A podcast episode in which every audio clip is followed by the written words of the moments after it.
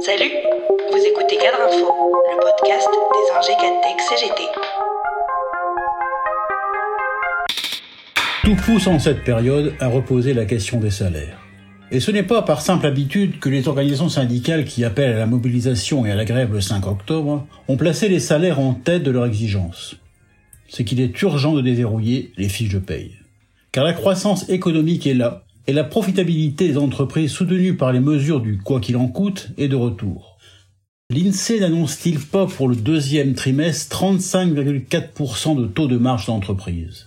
Ces chiffres sont inédits depuis plusieurs décennies et sont par ailleurs confirmés par les 60 milliards d'euros de profits réalisés au premier trimestre par les entreprises du CAC 40.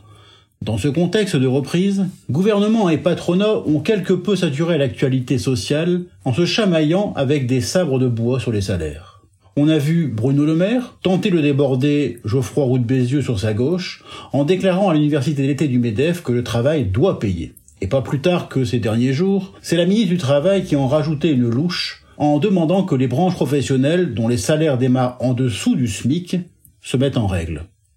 Injonction vaine et creuse, alors même que depuis des années, des centaines de milliers de travailleuses et de travailleurs sont toujours payés sous le SMIC. Un SMIC auquel le gouvernement refuse toujours de donner un coup de pouce.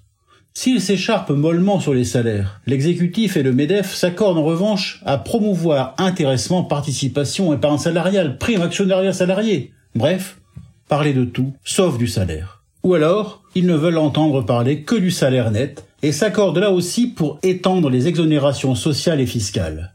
Ce faisant, ils siphonnent allègrement les recettes de notre système social et transforment le SMIC en plancher collant. Le gouvernement a beau jeu d'exhorter les entreprises à augmenter les salaires quand il refuse d'augmenter le SMIC au-delà de la revalorisation automatique en raison d'une inflation supérieure à 2% au 1er octobre. Et quand il persiste dans son refus à dégeler le point d'indice des fonctionnaires.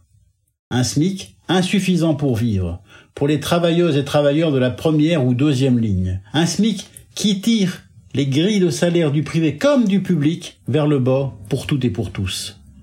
La question salariale ne saurait se résumer au bas salaire, pas plus qu'elle ne concernerait que les salariés sans qualification, comme on l'a vu encore ce week-end dernier avec la grève des sages-femmes, qui revendiquent à juste titre, elles aussi, d'être mieux reconnues pour leurs compétences, leurs responsabilités, leur rôle social. On voit aussi à quel point les bas salaires cumulés à des conditions de travail difficiles peuvent nuire à l'attractivité des métiers essentiels à nos vies. Une hausse des salaires remplirait mécaniquement, via la fiscalité et les cotisations, les caisses de l'État et la protection sociale, plaide la CGT, qui rappelle que les salaires sont aussi un levier de croissance alors que la consommation représente plus de 50% du produit intérieur brut. Dans un tel contexte économique plus favorable, alors que le sentiment d'injustice, de déclassement est largement partagé, on ne peut plus se contenter de saupoudrage, de mesures cosmétiques. Il faut sortir les salaires de l'ornière du low cost, faute de quoi le monde d'après perpétuera celui d'avant.